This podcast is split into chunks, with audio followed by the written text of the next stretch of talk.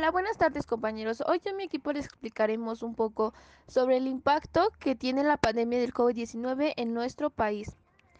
La distancia social y el llamado quedarse en casa han cambiado la dinámica laboral, escolar, familiar y social de muchas personas que de un día para otro han tenido que adaptarse a esquemas o educaciones a distancia e integrar el trabajo con la propia convivencia familiar y a limitar todo tipo de actividades fuera de casa entre muchos otros aspectos que se han visto alrededores.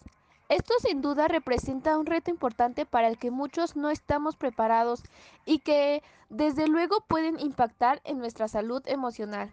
Por falta de contacto físico con otras personas, más allá de aquellos que viven en la misma casa, el estrés, la ansiedad o el miedo que se pudiera generar por la incertidumbre de la situación en la que vivimos y que pudiera desencadenar lo que algunos han llamado síndrome de cuarentena. De roces y conflictos con la pareja u otros integrantes de la familia, por una mayor convivencia a la que no estamos acostumbrados. Por mencionar algunos efectos, la mayoría de los niños han sido aislados en casa durante la pandemia del COVID-19.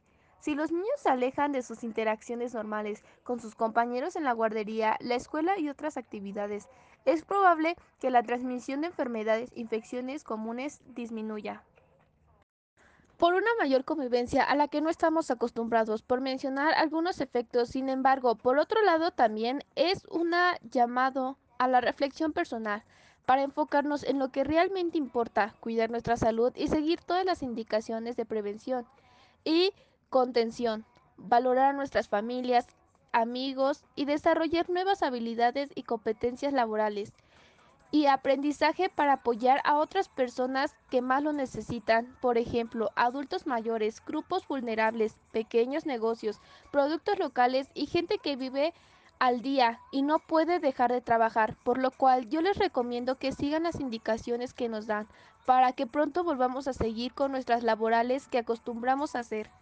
El impacto ambiental durante la pandemia del COVID-19 en México. El 78% de los decesos que se han registrado por causa del COVID-19 a nivel nacional se concentran en las zonas con mayor impacto ambiental dentro de un polígono que abarca del río Santiago en Jalisco hasta el río Coatzacoalcos. En Veracruz, las personas afectadas por el COVID-19 a un desenlace trágico, sino que se añade el fenómeno de la toxicidad ambiental y sus implicaciones, lo cual recrudece los efectos de salud de otras enfermedades. Indicó que desde el CONACIT se busca la construcción de un sistema nacional de toxicología como una alternativa de investigación e incidencia que contribuya en la solución de los problemas socioambientales en México. En México se tendrá que monitorear la evolución de las emisiones de contaminantes en el periodo de contingencia en las ciudades con elevados índices de contaminación y compararlos con el año 2019 y anteriores. Sin embargo, la disminución puede ser temporal y se pronostica que podría revertirse una vez que se reactiven las economías a nivel global. Es un hecho que la epidemia no es un evento que frene al calentamiento global y por tanto el cambio, el cambio climático aseguró. No obstante, el uso de combustibles fósiles continúa siendo la fuente energética que mueve la economía de México. Buenas tardes, yo hablaré sobre el impacto económico durante la pandemia del COVID-19 en México. En pláticas y análisis sobre el panorama económico nacional de hace exactamente un año, afirmar que ya había una recesión económica o que se caminaba en esa dirección siempre un factor de discusión. Algunas industrias como la construcción y la automotriz mostraban señales de contracción y la incertidumbre sobre lo que sucedía fuera de México no era un buen presagio de cómo cerraría ese año ni lo que vendría para el siguiente. En los primeros meses del 2020 se analizaba si el crecimiento había sido del 0% para el 2019 o si había ocurrido una ligera disminución en el Producto Interno Bruto, lo que evidentemente no eran buenas noticias económicas para comenzar el año. Después, lo inesperado, una nueva pandemia no solo ponía en riesgo la salud de las personas, sino que amenazaba de forma directa a la economía global. ¿Dónde está el origen de esta crisis económica mundial? Todo comenzó con el cierre de algunas fábricas en China, lo que provocó que la oferta de algunos productos decayera de forma casi inmediata. También se dio el cierre parcial o total de algunas ciudades en el mismo país, lo que ocasionó que una disminución en el consumo de ciertos servicios y productos, lo cual contrajo la demanda.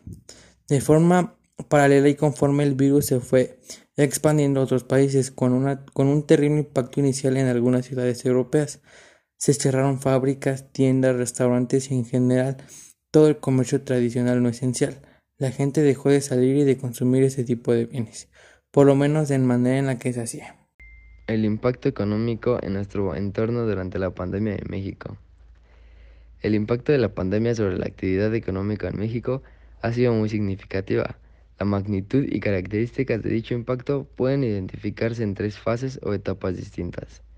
Por un lado, se detuvo un primer efecto a fines del primer trimestre del 2020, derivado del cierre de varios países y de la correspondiente cancelación de vuelos a nivel mundial. Esto representó un enorme choque negativo en marzo en aquellas entidades y regiones del país orientadas a las actividades turísticas como Quintana Roo y Baja California Sur. El inicio del confinamiento en países asiáticos y europeos también se reflejó en las primeras disrupciones importantes en los procesos productivos asociados a las cadenas globales de valor de algunos sectores manufactureros, en una segunda instancia, la actividad económica en el país se desaceleró significativamente como resultado de la decisión de suspender todas aquellas actividades consideradas como no esenciales. Jornada Nacional de Sana Distancia. Esta decisión inevitablemente afectó a varios sectores manufactureros y de servicios que debieron cerrar temporalmente para garantizar el distanciamiento social. Esta fase tuvo su manifestación más importante en los meses de abril y mayo, aunque en varios sectores se extendió incluso hasta el mes de junio y en algunos otros aún sigue vigente. Es importante señalar que a fines de mayo algunos sectores importantes como la minería, la construcción y la industria automotriz y aeroespacial pasaron de ser considerados como actividades no esenciales a ser definidos como esenciales. La reapertura de estos sectores a partir de junio fue en un inicio, relativamente limitada derivada del hecho de que fue necesario hacer ajustes o preparativos logísticos para garantizar condiciones de sanidad apropiadas en los centros de trabajo. Bueno, y muchas gracias maestra y compañeras por escuchar nuestro podcast.